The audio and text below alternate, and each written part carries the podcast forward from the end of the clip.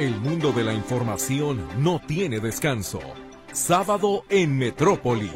Porque el fin de semana también hay noticias.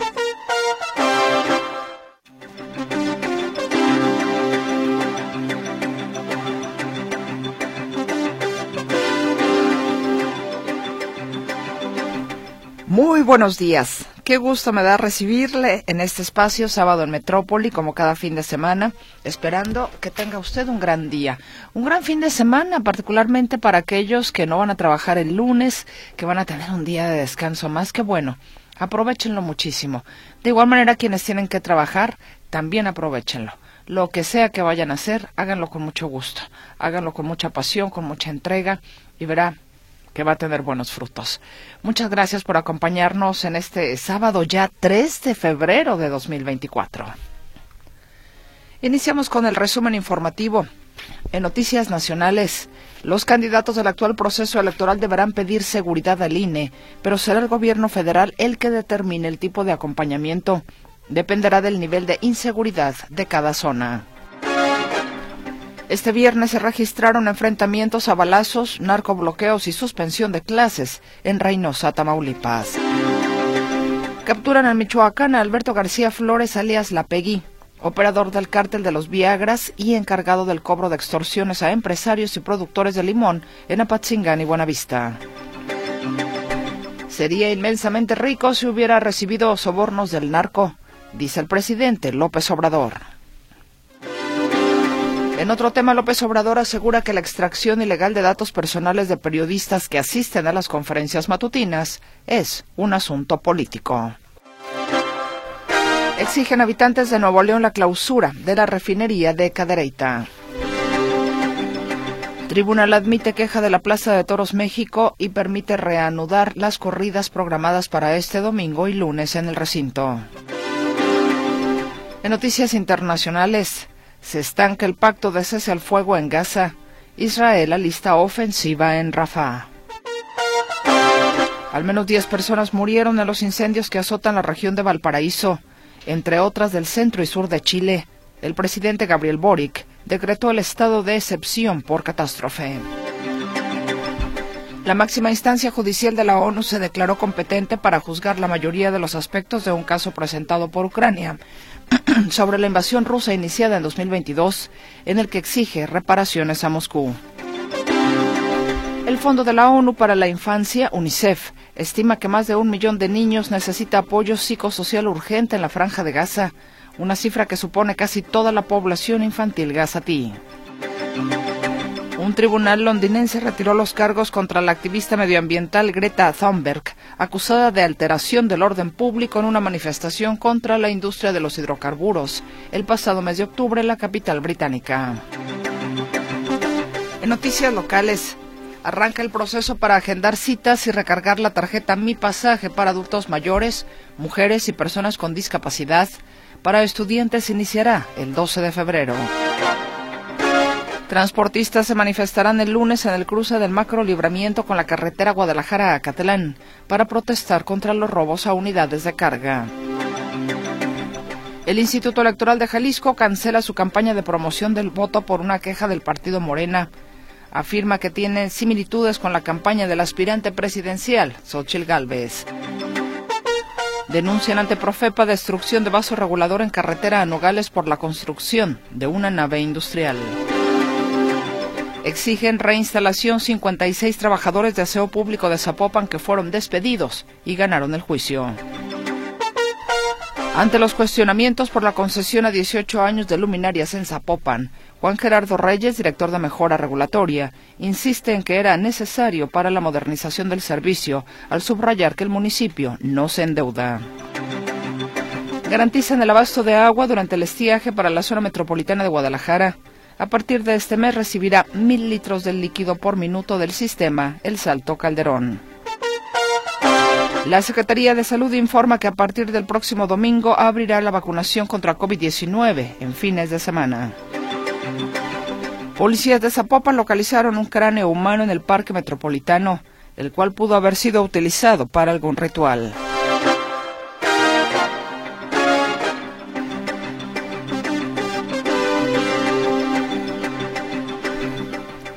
Este es el resumen informativo con el que le damos a usted la bienvenida a este espacio de cada fin de semana, sábado en Metrópoli. Mil gracias por acompañarnos y ya sabe que le saludamos con muchísimo gusto mi compañera Luz Balvaneda. Ella estará respondiendo sus llamadas telefónicas en el 33 38 13 15 15 y 33 38 13 14 21. Tenemos también el WhatsApp y Telegram por si usted prefiere esta otra forma de comunicarse con nosotros. El número es el 33 22 23 27 38.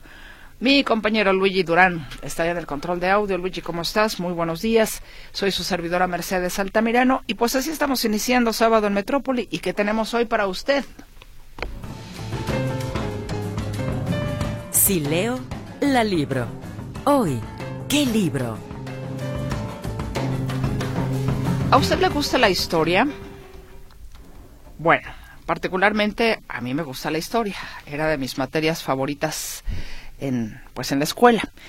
Y, le pregunto pues porque al final ya sabe usted que cada sábado tenemos distintos temas o tópicos para usted. Y en este caso le pregunto si alguna vez se ha cuestionado si todo lo que leemos en la historia es verdad, si todo lo que nos han dicho es verdad si todo lo que dice la historia realmente es a pie juntillas, o como se dice, la historia la escriben los ganadores. Y qué tanto a lo mejor mienten los ganadores, qué tanto se queda de lado la versión de los perdedores, si lo queremos ver desde ese, desde ese punto de vista, ¿no?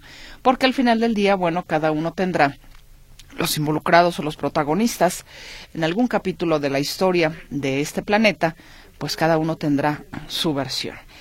Y resulta que Juan Miguel Zunzunegui, que es un eh, escritor eh, mexicano, por cierto, también él es licenciado en comunicación, especialista en filosofía y en religiones, maestro en materialismo histórico y doctor en humanidades, escribió este libro que se llama Falsificar la historia. Falsificar la historia es un recorrido que hace Zunzunegui de miles de años por la historia, la filosofía y la religión precisamente que son su fuerte, para encontrar como un viaje o hacer un viaje dentro de la psicología individual y la de las masas para ver desde ese punto de vista cómo es que se han creado muchos capítulos de la historia, o sea, de la historia universal, de la historia de México, de todo lo que tenga que ver con historia, todo el legado que vamos dejando como humanidad y si todo lo que ha pasado en realidad es cierto? Nos hemos creído muchas cosas. Entonces, Sonsunegui, digamos que se mete en este, en este viaje, ¿no? Para tratar como de descifrar, a ver, ¿será que la historia es como nos la han contado? Y el libro se llama Falsificar la historia. Es del sello Grijalvo, de la, de la editorial Penguin Random House, y es la propuesta que le tengo para usted el día de hoy. Le voy a compartir más adelante una conversación que tuve precisamente con Juan Miguel Zunzunegui en el marco de la Feria Internacional del Libro para que usted tenga más elementos y me, y me diga, sí, me late participar o no, otro día, gracias. Cuando traigas otro tema que sea de mi interés, participo. Y por cierto, este libro viene con una, eh, viene autografiado. Dice, dedicado con cariño, y bueno, ahí el garabato, la firma de Juan Miguel Zunzunegui falsificar la historia. Entonces, más adelante le voy a estar presentando precisamente esta conversación con Juan Miguel para que usted tenga, como le digo, más referencias del libro que el día de hoy se puede usted llevar a casa. Falsificar la historia. ¿Cómo participar? Ya lo sabe, el ejercicio es muy sencillo. ¿Cuál es para usted la noticia más importante de esta semana que concluye? Si me escribe por WhatsApp o Telegram, por favor, póngame su nombre. Siguen eh, omitiendo muchas personas su nombre. Sí, participo por el libro, la noticia está al sí, pero bueno, ¿y usted cómo se llama? Inclusive hasta les pongo, me da su nombre y ya no me contestan. Entonces, pues no sé si en realidad tienen el interés. Yo espero que la gente que de veras tenga el interés de ganarlo, de leerlo, que de eso se trata, no para que se lo ponga ahí a la pata de la mesa chueca, pues eh, participe con nosotros. Vamos a hacer una pausa comercial entonces y ya volvemos.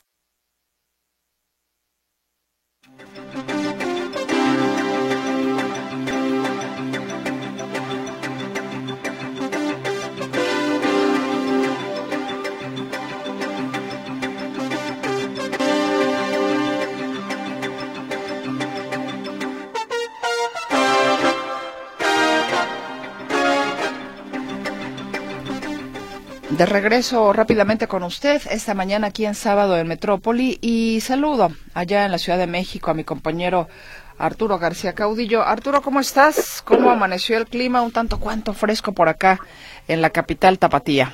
Buenos días. ¿Qué tal, Mercedes? ¿Cómo están, amigos? Me da gusto saludarles. Pues justamente también una mañana fresca, digámoslo aquí, digámoslo así, aquí en la capital de la República.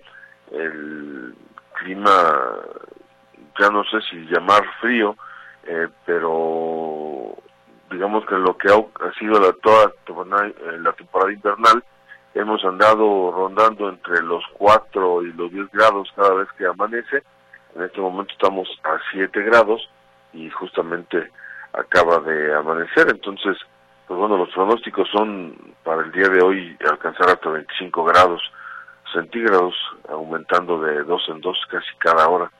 Eh, o sea que va a ser un buen clima el día de hoy, bastante caluroso diría yo, con estos 25 grados y amaneciendo, repito, a 7 grados centígrados. Y eh, el clima que también se va a poner caluroso es el del Congreso de la Unión, que a partir del próximo lunes, cuando el presidente López Obrador envíe el, el paquete de iniciativas que ha anunciado que eh, eh, estará mandando básicamente a la, a la Cámara de Diputados mm, como Cámara eh, de origen para que se hagan reformas a la Constitución y digo se va a poner calentito porque la oposición pues prácticamente le va a bloquear todo lo que envíe.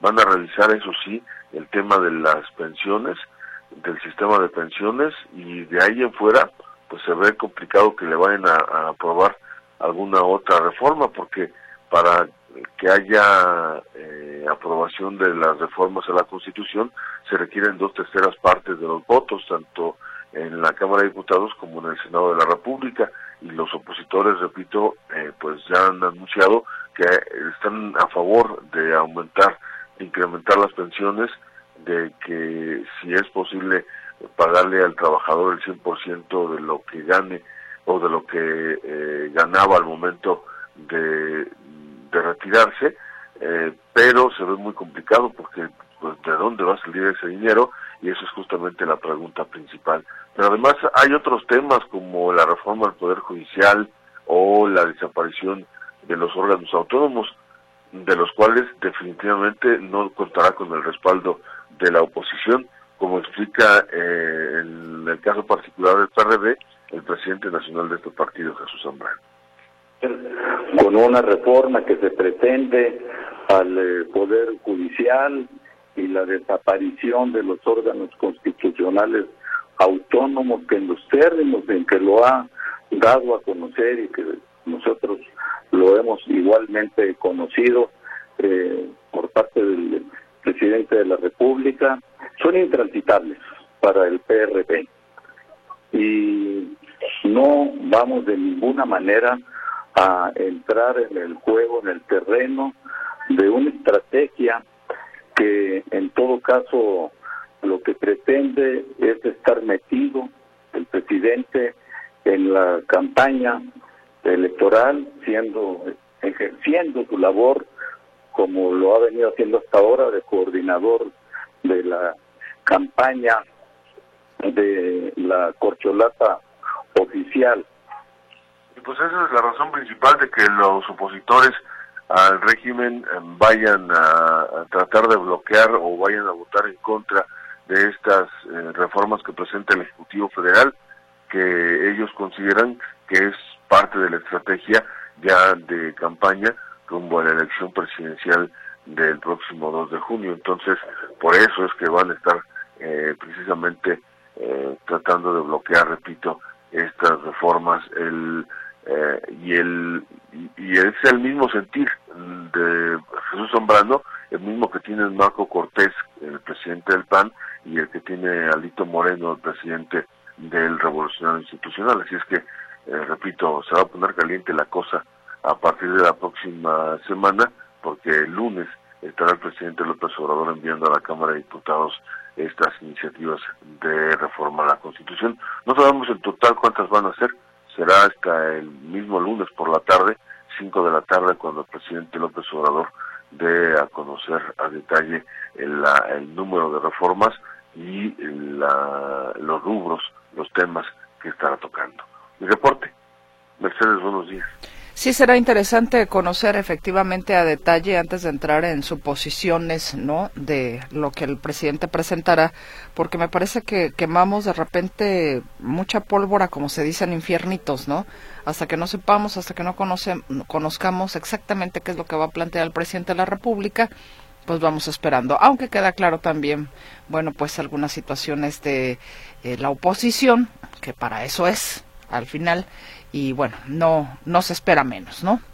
Sí, y sobre todo porque el presidente solito ha venido eh, levantando la cortina así como para que nos asumamos a ver qué es lo que lo que tiene detrás eh, y él ha hablado por ejemplo de una reforma en materia energética él ha hablado de esta reforma en materia de pensiones él ha hablado de una reforma al Poder Judicial, una reforma electoral, una eh, la desaparición, eh, lo he mencionado en reiteradas ocasiones, de los órganos autónomos, el INAI, la COFESE, eh, el IFETEL, en fin, todos estos órganos que dice que no sirven para nada y que son muy onerosos, eh, particularmente el INAI, del que tanto y tan amargamente se ha quejado, porque pues gracias al INAI que se han conocido algunos de los detalles de corrupción que hay o que ha habido en su administración.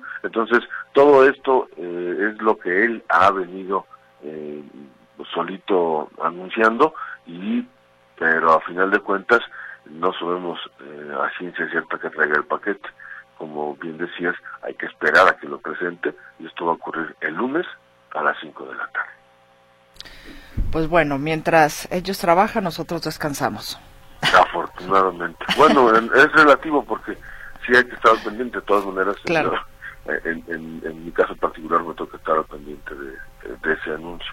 Pero es hasta las 5 de la tarde, entonces. lo, puedo, lo puedo ver eh, tranquilo desde, desde mi sillón.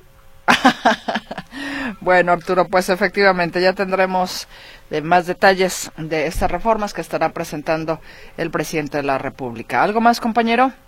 No, nada más recordarle a la gente que será hasta el martes, porque el lunes, eh, como es día no laboral, no tendremos programa, el tradicional programa de las tardes. Efectivamente, ni en la mañana tampoco. Pues Arturo, deseo que tengas un estupendo fin de semana, aprovecha, descansa y nos estamos reencontrando el próximo martes. Me parece perfecto, nos escuchamos y que tengan un magnífico fin de semana largo. Que así sea. Arturo García Caudillo, un abrazo. un abrazo de vuelta. Hasta luego. Bueno, pues eh, sí, fin de semana largo. Ya tiene usted sus planes. Si va a salir a carretera, hágalo con mucha precaución, por favor.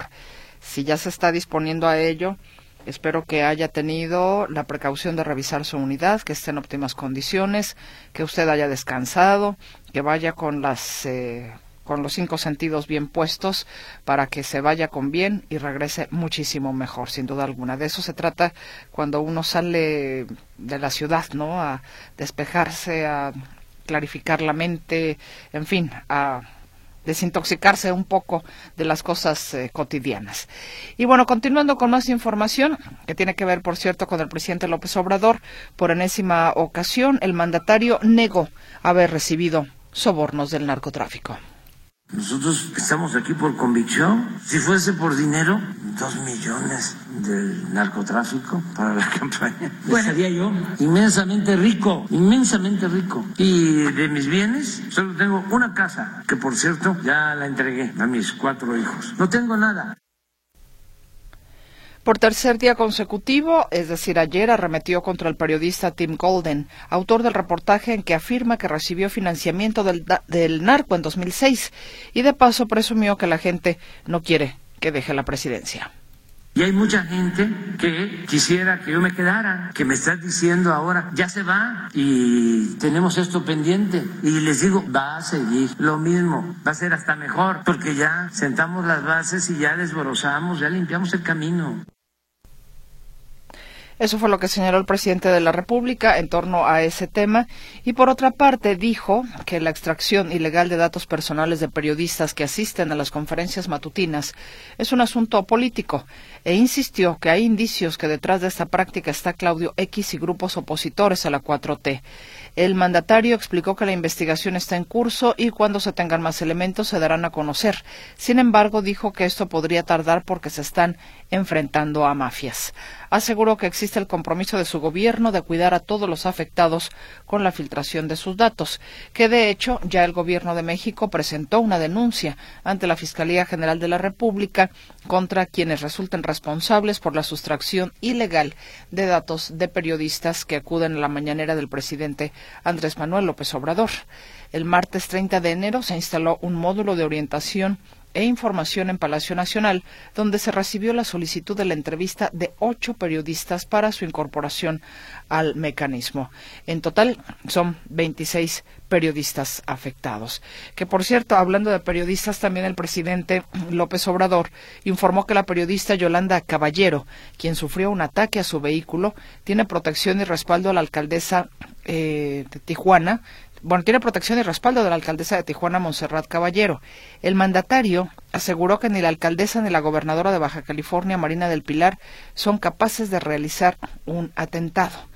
Ayer, o antier, mejor dicho, la periodista independiente sufrió una agresión por parte de hombres desconocidos que incendiaron su vehículo mientras realizaba una entrevista en la colonia Loma Dorada en Tijuana, luego de que la periodista hiciera críticas en contra de la alcaldesa de Tijuana. De hecho, en una entrevista eh, que ofreció Yolanda Caballero, pues señalaba eh, o decía tener miedo luego de esta situación por la que atravesó y eh, de alguna manera señala a la alcaldesa de Tijuana, Monserrat Caballero, como quien está detrás de este ataque.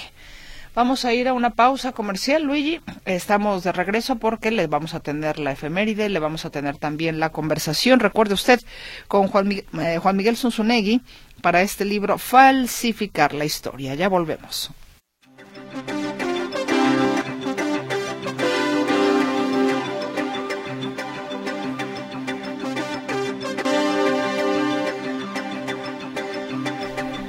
Muchas gracias por su comunicación, por sus mensajes. Ya le estamos anotando en las papeletas que ya sabe usted vamos a lanzar al viento junto con las penas poco antes de que concluya este espacio informativo para saber quién de ustedes será el ganador de falsificar la historia de Juan Miguel Zunzunegui. Zunzunegui dice, nos gustan las mentiras, tenemos la facultad de mentir, la capacidad de construir mentiras y la maravillosa inclinación de creer en ellas. Ya en unos instantes más va a escuchar usted esta conversación para que tenga más elementos y nos diga si le interesa participar o no. Gustavo Gómez, gracias por el comentario, don Gustavo. Y nos dice, ¿me puede facilitar los datos para sacar la cita de mi pasaje? Si tiene usted que ingresar al sitio Mi Pasaje, anótelo por favor. Mi Pasaje, guion, ssas.jalisco.gov mx. Se lo repito, mi pasaje guion ssas.jalisco.gov.mx para que pueda obtener su cita. La cita en este momento solamente son para tres modalidades. Adultos mayores, mujeres y personas con discapacidad. Los estudiantes van a poder ingresar a la página a partir del 12 de febrero. Hasta el 12 de febrero, por favor. Nos dice la señora Carmen Bautista, hay mucho ruido en la transmisión de Metrópoli. Ojalá y nos apoyen a revisarla. Tengo años escuchándolos y son mi compañía. Gracias, eh, Carmen. Lo paso al área técnica con mucho gusto. Em, también por aquí tenemos a Irene López Padilla. Irene, aunque usted no tenga en su celular AM, a ver, yo le voy a pedir si puede descargar en su celular eh, la aplicación Notisistema. Esa es una opción. Usted descarga la aplicación Notisistema y ahí podrá eh, escucharnos, eh, Radio Metrópoli, todas las estaciones de, de nuestro grupo de las ondas de la alegría, ¿ok? Es, le repito, la aplicación Notisistema. O puede usted meterse desde su celular a la página notisistema.com y en radio en vivo también nos puede sintonizar. Muchas gracias, Irene López Padilla, le mandamos un fuerte abrazo. Nos dicen Habla José Velázquez respecto al INE, cómo es posible que se van a dar un bono de 524 mil pesos, bola de ineptos y parásitos y corruptos saludos. Bueno, está como muy enojado don José Velázquez. Eh, a ver, nos dicen, pones como nota importante que el CIAPA suministrará mil litros por minuto a la zona metropolitana de Guadalajara. Eso representa 16 litros por segundo, o sea, nada para una ciudad de ese tamaño. Saludos, Jesús Mesa. Bueno, pues es parte de la información que dio se da a conocer por parte del CIAPA. No es precisamente la nota más importante, pero es una información que está proporcionando el CIAPA y la compartimos con ustedes. Nos dicen, soy Salvador Méndez Romero. ¿Por qué no dijeron la noticia que está causando controversia en las redes sociales sobre que la señora Xochil Galvez tuvieron que sacarla con máxima seguridad, tapada con una sábana en un meeting que tuvo en Nueva York, porque los mexicanos la corrieron de ese lugar, gritándole fuera de aquí, rata? Participo por el libro, muchas gracias, espero dar mi comentario al aire, muchas gracias. Bueno, pues ya, ya no lo, nos lo informó usted, don Salvador Méndez, muchas gracias. Quiero participar en la rifa del libro, Antonio Jiménez Limón.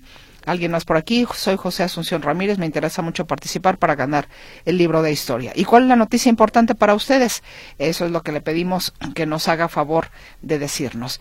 Y bueno, vayamos ahora sí con la conversación con Juan Miguel Zunzunegui y ya tiene usted más, tendrá más elementos entonces para que, se, para que nos diga si le interesa participar por este libro, Falsificar la Historia. ¿Qué le parece si en esta ocasión hablamos de historia? Siempre creo que la historia es apasionante y los que se dedican a la historia, como Juan, eh, Juan Miguel Zunzunegui, pues tiene la curiosidad de ir un poquito más allá de lo que tradicionalmente conocemos de diferentes episodios que han conformado la vida eh, humana.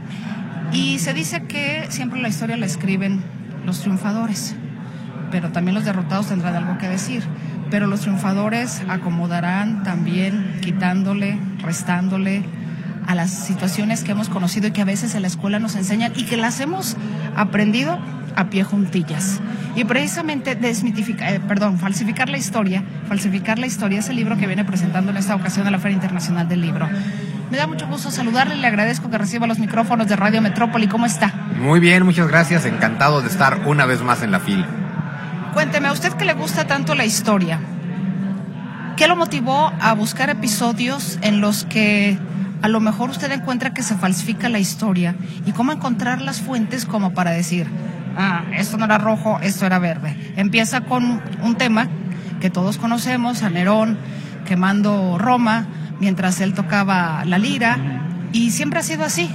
Yo no me conozco otra historia. Así es, y sin embargo, a ver, en ese capítulo en particular, en el del, que se llama Incendiar el Mundo, el capítulo, que es curioso, empiezo hablando de Nerón y de pronto en el mismo capítulo de Nerón está Antonio López de Santana y está el 11 de septiembre, ¿no? O sea, es, mi narrativa es así, porque el tema es, a ver, entiende que en el siglo XXI y en el siglo I funcionábamos igual. Hemos inventado la historia siempre en ese capítulo en particular es bien interesante. A ver, todos sabemos que Nerón quemó Roma y se puso una túnica blanca y tocó la lira. Todos lo sabemos. El problema es que que todos lo sepamos no lo hace verdad. Es como cuando, así hablamos de historia de México, hace poco, será el aniversario de la Revolución, y yo estaba dando pues una versión diferente de la Revolución, ¿no? Y de pronto ya sabes, este, nah, pero lo que dices es una tontería siempre se ha sabido que, y digo, párale ahí, siempre se ha sabido según quién, ¿no? Lo que todo el mundo ha sabido desde siempre tiende a ser mentira, porque es la versión más coloquial, y la versión más coloquial nunca es la verdad. Siempre repetimos esta frase, ¿no? Eh, que tú señalaste, la historia la escriben los vencedores. Eso es más o menos correcto, o sea, bueno, eso es correcto, la historia la escriben los vencedores. Por ese simple hecho, tenemos que desconfiar de la historia.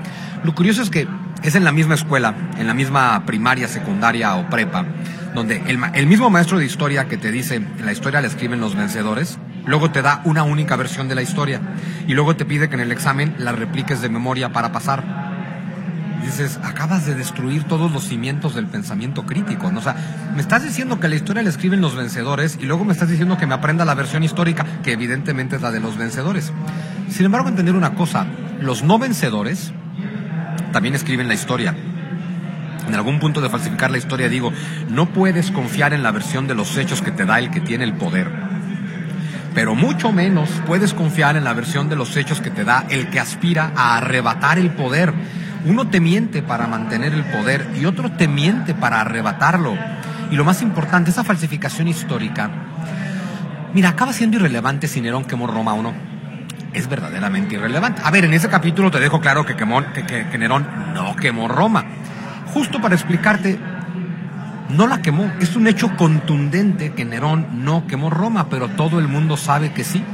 Yo también siempre digo, a ver, los españoles nunca conquistaron México, y te explico por qué no, pero todo el mundo sabe que sí. Y es que todo el mundo sabe un montón de cosas que son mentiras. Pero falsificar la historia no se trata, y es muy importante decirlo, no es que yo te diga, ah, mira, en todos estos acontecimientos te contaron esto, pero es mentira, yo, Juan Miguel Zunzunegui, te voy a contar la verdad. No, jamás. Falsificar la historia se trata de que entiendas cómo siempre, en todas las épocas, en todas las culturas, en todos los reinos, imperios y demás, siempre se ha falsificado la historia. Siempre. Porque siempre se dan interpretaciones. Porque la historia se narra y se falsifica y se manosea desde el poder. Y desde el poder solo se invierte en más poder. Entonces, no, yo tampoco te voy a contar la verdad. Yo te voy a contar mi versión. Y te lo dejo muy claro, mi versión tampoco es verdad. No es mentira, pero no es verdad, es mi versión.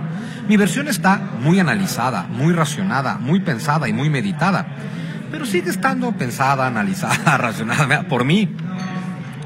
Claro, ni tengo el poder ni aspiro a él, a mí no me interesa mentirte. Pero que a mí no me interese mentirte tampoco significa que lo que yo te diga es verdad, porque el primer capítulo de Falsificar la Historia es toda una disertación acerca de la mentira y de cómo nos encanta la mentira, cómo a los seres humanos, por más que digamos, ah, la verdad, y nos sintamos defensores de la verdad, y nos digan que la verdad nos será libre, si nos guste la verdad, nos encanta mentir, mentimos todo el tiempo, a toda hora, a todo el mundo, todos. Y uno podrá decir, ay, no, ¿cómo crees? Desde que te mandan un WhatsApp, ay, ¿qué onda? Ya vas a llegar, ya vas tarde. Ah, sí, estoy a cinco minutos. No es cierto. Estás saliendo de tu casa. Bueno, desde ahí mentimos en todo. Crecimos escuchando a nuestros padres decirnos que mentir estaba mal. Y también los escuchamos mentir. Y los vimos mentir. Y también los escuchamos justificarse diciendo, bueno, mentir está mal, pero esta mentira estuvo bien. Fue una mentira piadosa. Y eso mismo te cuentas tú a ti cuando tú eres el que dice la mentira piadosa, ¿no? Entonces, es bien importante empezar por eso, por esa disertación. Por eso es el capítulo número uno. Nos encantan las mentiras. Lo siguiente es el siguiente capítulo, comprender, también nos gusta la verdad, en el sentido de que mentimos. A ver, ¿por qué mentimos? Mentimos para facilitarnos la vida, principalmente. Yo miento porque esta versión que te voy a dar va a ser más útil para mí. Por eso te miento, ¿no? Eh, Oye, ¿por qué no entregaste la tarea? Porque me dio flojera. No, te cuento una versión que me favorece a mí porque pasaron una serie de cosas que me lo impidieron, ¿no? Bueno. Pero también nos gusta la verdad, porque en este mundo en el que no tenemos ninguna certeza, en este mundo que parece no tener sentido, en este mundo donde todo parece ser relativo, la idea de que exista una verdad de piedra inamovible nos tranquiliza. Solo que esa verdad no existe. Y entonces nos dedicamos a construirla y a hacer narrativas que nos justifiquen por lo menos a nosotros mismos que esto es la verdad. En alguna ocasión me preguntaban en un club de libro sobre falsificar la historia, una pregunta muy clásica. Oye, ¿por qué la gente está tan dispuesta a creerse las mentiras? Me encanta esa pregunta, porque es ¿por qué la gente? La gente implica, no yo, los demás. O sea, sí, pero nosotros somos la gente de la gente. O sea, es decir, todo funciona igual, ¿no? Pero bueno, ¿por qué la gente está tan dispuesta a creer mentiras? Digo, no, nadie está dispuesto a creer mentiras. En el momento en que tú lo crees, es verdad. Claro, es verdad para ti, pero ya es tu verdad. Nadie dice yo creo una mentira. Es yo creo mi verdad. Es igual, ¿no? Eh, por ejemplo, con el tema de los buenos y los malos en la historia. Es, oye, ¿qué crees? Nadie es malo en la historia. Nadie nunca en ningún acontecimiento, ninguna guerra, ningún conflicto dijo, yo soy el malo, voy a luchar contra los buenos, porque quiero imponer la maldad en el mundo, porque soy Hitler. No, Hitler pensaba que era el bueno. Mussolini pensaba que era el bueno, Osama Bin Laden pensaba que era el bueno. Todo el mundo piensa que es el bueno y te cuentas una versión de los hechos siempre un poco manoseada que explique por qué tú eres el bueno. Pero es que eso lo hacemos a nivel individual con nuestra vida cotidiana y eso lo hacemos a nivel macrohistoria. Juan Miguel, pero también tiene que haber alguna fuente independientemente, como dice usted, de la versión. A lo mejor yo no lo voy a creer, pero tiene que haber una fuente justamente para buscar encontrar, si no la verdad, lo más cercano a la verdad, porque seguramente habrá cosas que no están documentadas o, es o, o no se documentaron, en todo caso, ¿no? Sí, pero justo en la pregunta que me acabas de hacer y así como le acabas de hacer, justo acabas de demostrar lo que te acabo de decir, es, oye, no, pero tiene que haber una verdad. Nos encanta la idea de que exista la verdad. No existe. No existe. A ver, hay hechos. Esos hechos son verdaderos, ¿no? Eh, yo te puedo decir, hecho. El 13 de agosto de 1521, un ejército de 100.000 guerreros tomó la ciudad de Tenochtitlan. Eso es un hecho. Es un hecho contundente. Eso es la verdad. ¿Y esa verdad de qué te sirve? A ti lo que te sirve no es la verdad sobre el hecho. Lo que te sirve es tu interpretación de ese hecho. Entonces, el 13 de agosto de 1521 cayó Tenochtitlan ante 100.000 guerreros. Decirle a eso la conquista de México no es verdad, ni mentira, es una interpretación. 12 de octubre de 1492, Colón llega al Caribe, al continente americano. Eso es un hecho, eso es verdad, pero no te sirve. Decirle a eso el encuentro de dos mundos, como se lo dijo ya, como se lo dijo hace poco, ¿no? Mm, es una interpretación. Decirle a eso el descubrimiento de América es una interpretación. Pero decirle a eso el genocidio también es una interpretación. ¿Cuál es la verdad? La verdad es un hecho tan parco que no te sirve de nada. Las narrativas históricas se hacen con interpretaciones y las interpretaciones nunca apelan a tu razón, apelan a tu emoción. Según la versión, según la versión, eso, la interpretación que te compres será la emoción que more en ti.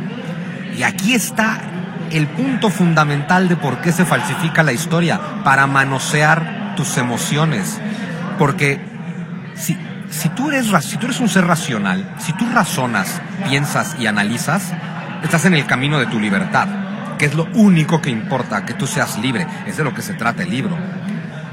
Pero si alguien controla mis emociones, yo acabo de entregarle todo mi poder a ese alguien. Y de eso se trata la competencia por el poder hoy en día. Todos los que lo tienen y los que aspiran a arrebatarlo necesitan de tus emociones perturbadas, porque al que está en el poder y al que aspira a arrebatarlo, tú no le importas. Ni le importa tu felicidad, ni le importa tu plenitud, ni le importa tu desarrollo individual, ni le importa tu libertad. Tú no le importas a nadie más que a ti. Tu libertad y tu plenitud y tu felicidad solo te importan a ti para los demás, estoy hablando de política, por supuesto, eres una herramienta. Y si te logro manosear demasiado las emociones, te conviertes en un idiota útil, que está tan perturbado, tan enojado, tan frustrado, tan iracundo por interpretaciones y versiones de la historia, que te sales completamente de ti, te sales de tu centro, te alienas, quedas totalmente enajenado porque te has entregado a tu causa, a tu ideología, a tu progresismo, al que no le importas. Entonces, la historia no son hechos, son interpretaciones, esas interpretaciones son emocionales y todo aquel que busque exacerbar tus emociones negativas te está mintiendo. Juan Miguel, hace unos instantes usted mencionaba algo que me parece interesante. El tema de en, las escuelas nos aprendemos o nos enseñan los hechos y nos dicen efectivamente, te hacen una pregunta, tú en el examen la tienes que contestar exactamente igual, si no la contestas como es, entonces, o al menos como te lo han dicho, ya reprobaste.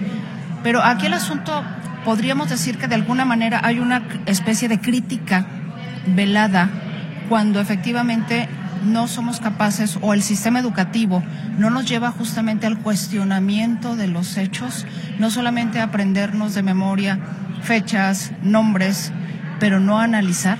¿Podría ser también una crítica, de alguna manera falsificar la historia y criticaría efectivamente el tema de la educación que tenemos en este momento en México? A ver, es absolutamente eso. Por ejemplo, vivimos en este mundo moderno que ya se está acabando, pero bueno, este mundo donde establecimos cosas como el laicismo, ¿no? Hay que separar a la iglesia del Estado. Está muy bien. Y el Estado te debe de educar de manera laica, para que la iglesia no te cuente sus versiones. No, claro, para que el Estado te cuente las suyas. Es lo mismo, las dos son mentira o las dos son versiones, ¿no? Entonces, claro, tu educación, tu educación es lo más importante en tu vida. Porque vuelvo a lo mismo. Lo más importante en tu vida es tu plenitud, realización y felicidad. Para eso hay que ser libre. Para eso hay que tener pensamiento crítico. Para eso hay que estar bien educado. A nadie le importa tu educación más de lo que te importa a ti. Tu educación es demasiado importante como para dejársela a la iglesia. Pero es demasiado importante como para dejársela al Estado. Y es demasiado importante como para dejársela a la ideología de moda que persigas y a los videos de TikTok que sigues. Tu educación debe depender completamente de ti. Claro, esto es un conflicto porque, a ver, hoy en día así funciona. O te educas en una escuela del Estado o en una privada. Y la privada tiende a ser o de una congregación religiosa o de una empresa capitalista. En cualquiera de sus versiones, lo que te van a decir es solamente la doctrina que a ellos les conviene. Sin embargo, no tienes de otra, tienes que acudir a la escuela de alguna manera. Todo esto significa que después de ir a tus estudios formales con quien hayas dedicado a estudiarte o, con, o con quien hayas podido, luego tienes que dudar de todo lo que te dijeron y cuestionarlo todo y reflexionar por tu cuenta. Pero no todo el mundo tiene esas herramientas o esa capacidad. La capacidad de razonar la tenemos todos. Pero a veces no saben cómo usarla. O da flojera, o, o las situaciones emocionales a veces te hacen sentirte más cómodo creyendo algo que cambiando la creencia. Pues acabas de resumir el libro, es que acabas de, de desmenuzar el meollo del asunto. A ver, yo, a mí no me interesa la verdad, a mí me interesa una versión que justifique mi presente.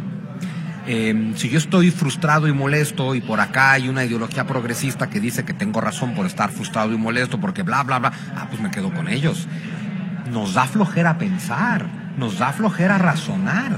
Entonces, pero es que aquí te metes a un problema y va de nuevo, solo importa tu plenitud y tu felicidad, para las cuales tienes que ser libre, para las cuales tienes que tener pensamiento crítico, para las cuales tienes que pensar.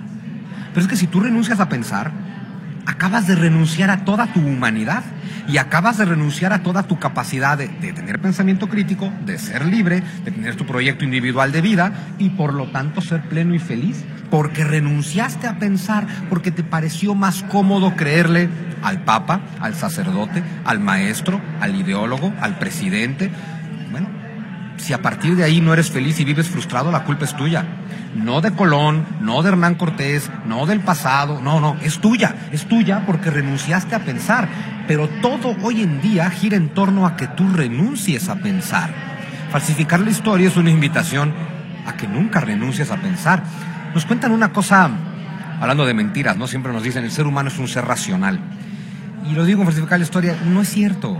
El ser humano es un ser con capacidad racional que casi nunca usa. Porque una cosa es que tengamos la capacidad de, razonar, de razonar, pero la razón tiene un problema. Lo digo en otro texto, en una novela mía. La razón es una prostituta, todos la tienen. Porque tú razonas a tu favor. Y entonces tendrías que aprender a razonar. Porque claro que hay técnicas para razonar, para buscar lo más parecido a la verdad, ¿no? Para que tus razonamientos no te engañen a ti mismo. Uh, pero eso es difícil y da flojera. Y entonces resulta que a ver, ¿qué saben todos los populistas y demagogos de hoy? Que antes que ser racionales somos emotivos. Por eso la democracia de hoy ya nunca apela a tu razón. Ningún candidato te... Porque lo saben, no vas a leer mi propuesta, no, no la vas a analizar, no la vas a revisar. Mejor señalo culpables y hago promesas y altero tus emociones. Entonces, desde que el demagogo sabe que tus emociones actúan antes que tu razón, la tiene ganada. Cuando ves a los demócratas queriendo razonar contigo, dices, estás condenado a perder. Lo comentaba hace poco en una entrevista, ¿no? Me acuerdo cuando vi por primera vez, cuando hayas, ah, pues ya fue hace ya casi seis años. Cuando salió, es que en cada campaña, cada candidato resulta que es escritor y todos tienen un libro. Me acuerdo muy bien del libro de Ricardo Anaya. Un mamotreto de mil páginas. A ver, eso sí, era muy buen libro. El señor era muy bueno, es muy inteligente. Lleno de datos, de estadísticas, de gráficas. ¿Qué dices, güey? Es que todo esto todos tus datos, estadísticas y gráficas al votante no le importan. Y dices, todo esto te va a servir para gobernar si gobiernas, pero primero tienes que ganar y para ganar esto no te sirve. Porque mientras tú das datos, estadísticas y gráficas, el otro te dice, Cortés tiene la culpa, vamos a vengarnos, vamos, vamos a votar por este güey que me promete venganza. Este güey me da estadísticas. ¿Yo qué hago con una estadística? Yo quiero venganza falsificar la historia se trata de que no caigas en eso. ¿Le preocupa en este momento que los que estamos siendo, digamos, testigos de la historia que estamos viviendo, y particularmente en lo que mencionaba también, cuando todo se quiere ya muy rápido, vemos que los jóvenes todo es así, en tres palabras, todo digerido y en la boca y efectivamente pareciera que pareciera, no estoy diciendo que todo el mundo o que todos los jóvenes no busquen eh, eh, darle ese, ese músculo a su capacidad de racionar. ¿Le preocupa de alguna manera lo que está sucediendo con las nuevas generaciones? Me preocupa muchísimo, y me preocupa muchísimo porque, a ver, si alguien ha sido experto en entender que la mente humana vive de narrativas y que con narrativas lo controlas todo, ha sido la izquierda internacional desde el siglo XIX. Que siempre ha sido, a ver, la izquierda del siglo XIX tenía la maravilla que estaban comprometidos con la intelectualidad. Los grandes intelectuales comunistas, socialistas, el siglo XIX estuvo lleno de grandes pensadores de izquierda. No quiere decir que hayan llegado a la verdad, pero eran pensadores intelectuales, no como hoy, ¿no? Que la izquierda promueve la ignorancia absoluta. No, hombre, los datos son de nazis, ¿no? Ah, saber ir a la escuela es de fascistas, ¿no? Es terrible porque la narrativa de izquierda siempre ha sido la narrativa del conflicto. Hay que buscar el conflicto como combustible político. El conflicto tradicional de la narrativa de izquierda, que tenía mucho sentido en el siglo XIX, era la clásica dicotomía bueno, siempre ha sido eh, explotador y explotado, opresor y oprimido, que estaba reflejado en capitalista y proletario. De pronto, con todos los cambios del siglo XX, la, y después de la caída de la Unión Soviética, esta dualidad entre proletario y capitalista ya no viene al caso. Y entonces, ¿qué hace la izquierda? Buscar nuevas dicotomías conflictivas. Y de pronto es, ah, ok, capitalista contra proletario no, pero te propongo hombres contra mujeres, heterosexuales contra homosexuales, transgéneros contra cisgéneros, eh, jóvenes contra viejos, porque también lo están haciendo, pero la más terrible de todas las narrativas de conflicto que hoy te vende la izquierda es jóvenes en contra de sus padres. Tu padre es tu opresor, porque los desgraciados de tus papás decidieron por ti cuál era tu sexo. Dices, no, no fueron mis papás, se llama cromosoma X y cromosoma Y, lo tienes o no lo tienes, nací hombre o mujer.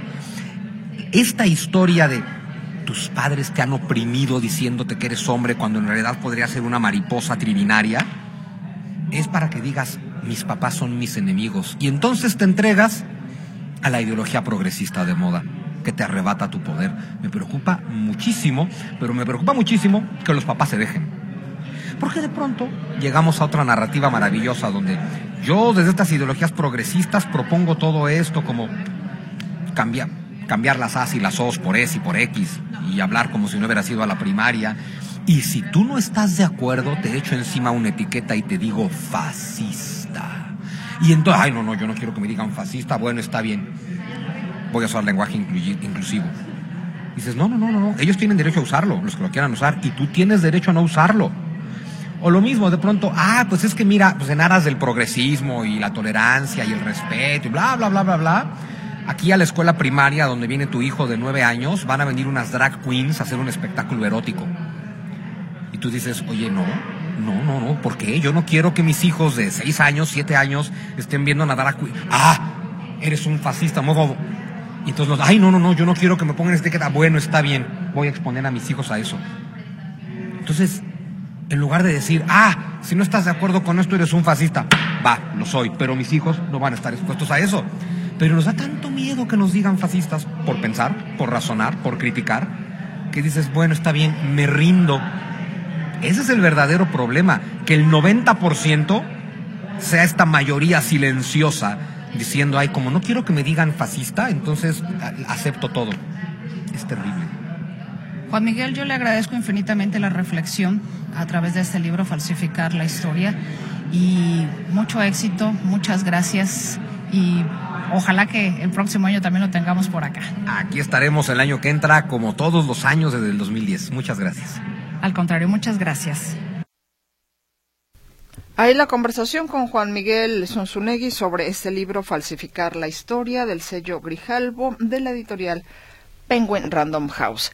Gracias a usted que amable y gentilmente se está comunicando con nosotros mm, para dejarnos algunos comentarios o bien sea también para anotarse por el libro. A ver, aquí hay participación. Nos dice Rubén Saldívar, yo tengo problemas para ingresar a mi cuenta de bienestar. ¿Seré yo nada más o alguien más tiene problemas para ingresar a la plataforma a la plataforma del teléfono? A ver. Bueno, sí ha habido problemas, don Rubén, para en la aplicación. Muchas personas se han estado quejando precisamente de eso. No es usted el único. Eh, digo, no sé si sirva mucho de consuelo. Aquí me parece que el tema es algo que tendrá que resolver efectivamente la Secretaría del Bienestar o el Banco del Bienestar. Dice Martín Tejeda, la historia la hacen los vencedores, aunque no digan la verdad. Al entrevistado le hace falta la mitad de la verdad. Saludos. Emilio Ramírez, ¿cuándo le toca la letra R de Ramírez para cobrarlo de bienestar? Ay, no tengo el calendario a la mano. Aguántame un segundo, señor Ramírez. ¿A quién pusieron en el sonido de la música? Todavía no. No hemos puesto el sonido de la música. En la siguiente hora lo vamos a, poner. Y también el señor Ramírez dice felicidades a Ricardo Camarena por sus reportajes. ¿Qué tenemos por aquí? ¿Qué otra cosa? ¿Saben si la página de mi pasaje estará funcionando este fin de semana? Porque desde anoche no se puede ingresar Jaime Casillas. No, pues en teoría tendría que estar eh, disponible. El asunto es de que posiblemente esté saturada de todas las personas que quieren ingresar. Entonces, eso pudiera ser la complicación por la cual usted no puede ingresar o cambie de servidor, señor Casillas. Le sugiero eso también. Vámonos al noticiero Notisistema de las 8 y regresaremos a la segunda hora de sábado en Metrópoli.